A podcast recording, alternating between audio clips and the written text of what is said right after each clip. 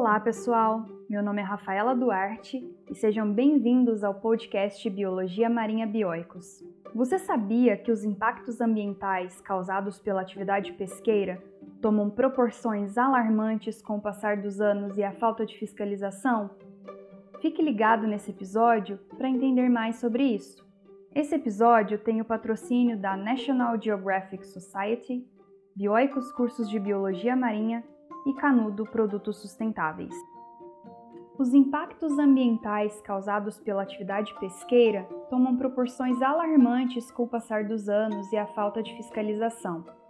Dentre as preocupações dos biólogos e ambientalistas estão as capturas acidentais, resíduos produzidos e liberados pelos navios, tralhas que são deixadas à deriva, destruição dos corais, que são a base dos ecossistemas marinhos, extinção de espécies, entre outros.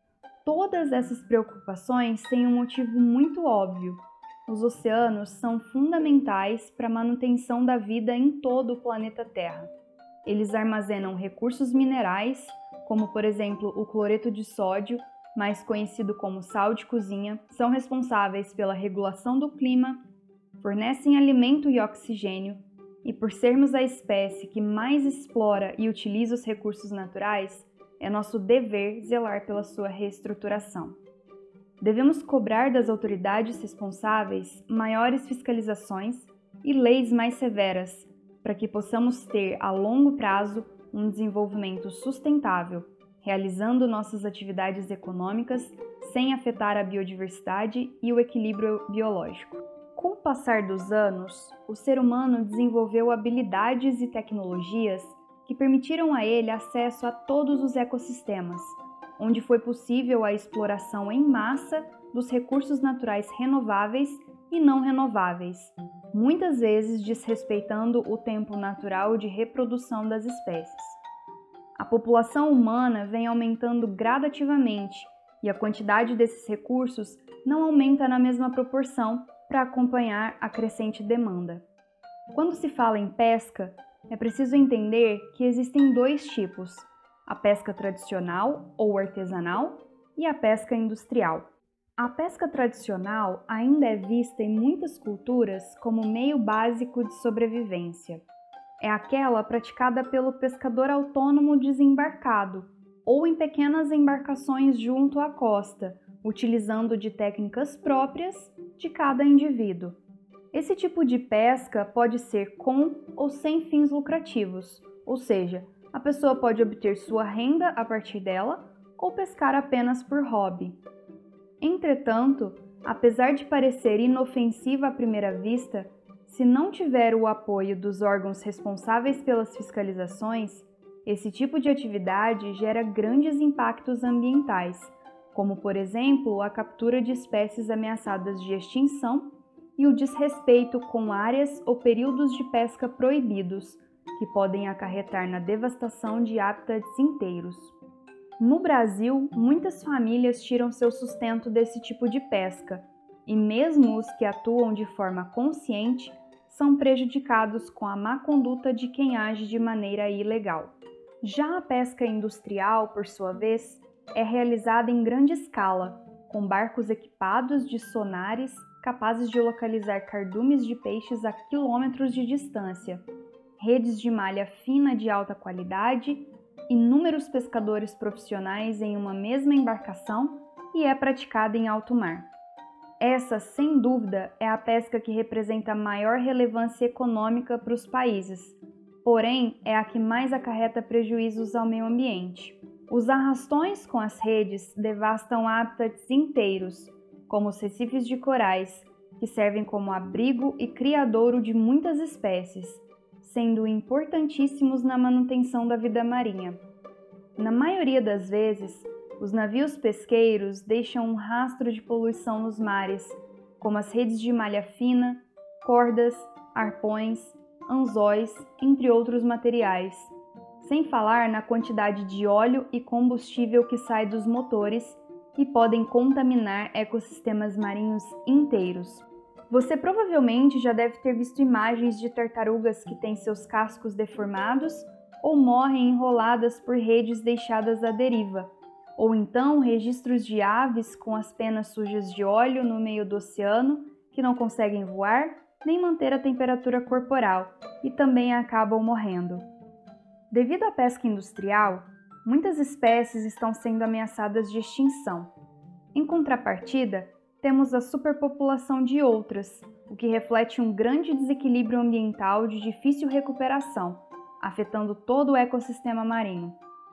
Uma das tentativas de amenizar a retirada de espécimes dos oceanos ocorre com a aquicultura, que é a criação de peixes, crustáceos, moluscos, anfíbios, entre outros, em tanques artificiais. Entretanto, essa técnica também é muito prejudicial, levando em consideração que tudo é feito de modo artificial. Utilizam-se muitos medicamentos e produtos químicos para tratamento de doenças ou até mesmo para acelerar o processo de ganho de peso e tamanho dos animais para comércio. E muitas vezes o efluente resultante dessa atividade não é tratado, sendo despejado diretamente no meio ambiente, contaminando rios e mares. Esses poluentes afetam desde a reprodução até o desenvolvimento das espécies marinhas. Outro problema da aquicultura é quando ocorre fuga dos criadouros, as espécies cultivadas fogem acidentalmente e invadem áreas onde são consideradas exóticas. Por não serem típicas daquela região, elas não encontram competidores ou predadores, o que facilita sua ocupação no ambiente, ameaçando as outras espécies nativas. Um bom exemplo disso é o tucunaré, peixe que foi muito utilizado em técnicas de reprodução em cativeiro, mas foi solto no meio ambiente e se adaptou ao local onde foi introduzido, desenvolvendo grande potencial de dispersão e reprodução, causando desequilíbrio entre plantas e outras espécies. As espécies marinhas reduzem drasticamente com o aumento das irregularidades na atividade pesqueira, sendo preciso buscar medidas que resolvam o problema como um todo. A solução mais plausível seria a prática da pesca sustentável e consciente, mantendo o ambiente marinho livre de poluição ou detritos, e, acima de tudo, respeitando as diretrizes da legislação pesqueira. Além disso, a criação de programas de conscientização social seria outra alternativa. Os pesquisadores precisam ser alertados sobre o impacto que a pesca tem no meio ambiente e como lidar com a captura de espécies sem valor comercial. A população, de um modo geral, deve ser orientada a questionar sobre a origem da mercadoria consumida e evitar o consumo excessivo de determinadas espécies que já estão sendo ameaçadas de extinção. Se levarmos em consideração que os oceanos representam 71% de toda a superfície terrestre e que é deles que obtemos a maior parte do oxigênio disponível, será fácil perceber a gravidade do problema causado pelos impactos da pesca no meio ambiente. Cabe a nós exercer nosso papel como sociedade, agindo independente das fiscalizações e leis, com consciência e responsabilidade, mas também devemos cobrar das autoridades políticas públicas para que a atividade pesqueira seja realmente fiscalizada, atuando dentro da legislação e que os peixes que chegam à nossa mesa tenham ótima procedência e qualidade. Desenvolver de forma sustentável é um dever de todos. E então, gostou desse episódio e quer saber mais? Esse podcast foi baseado em um artigo publicado na nossa revista Biologia Marinha de Divulgação Científica do Instituto Bioicos, de autoria de Eloá Borges, Rafaela Duarte, Thaís Sempre Bom e Douglas Peiró, e pode ser lido e baixado gratuitamente no nosso site bioicos.org.br barra Revista Biologia Marinha. E lá você encontra os autores a bibliografia, as referências e muitos outros artigos. E se você quiser ajudar nas atividades do Instituto, nós trabalhamos com uma vaquinha virtual. É só acessar o link na descrição desse episódio. Por hoje é isso, pessoal. Aqui é a Rafaela Duarte e até um próximo episódio.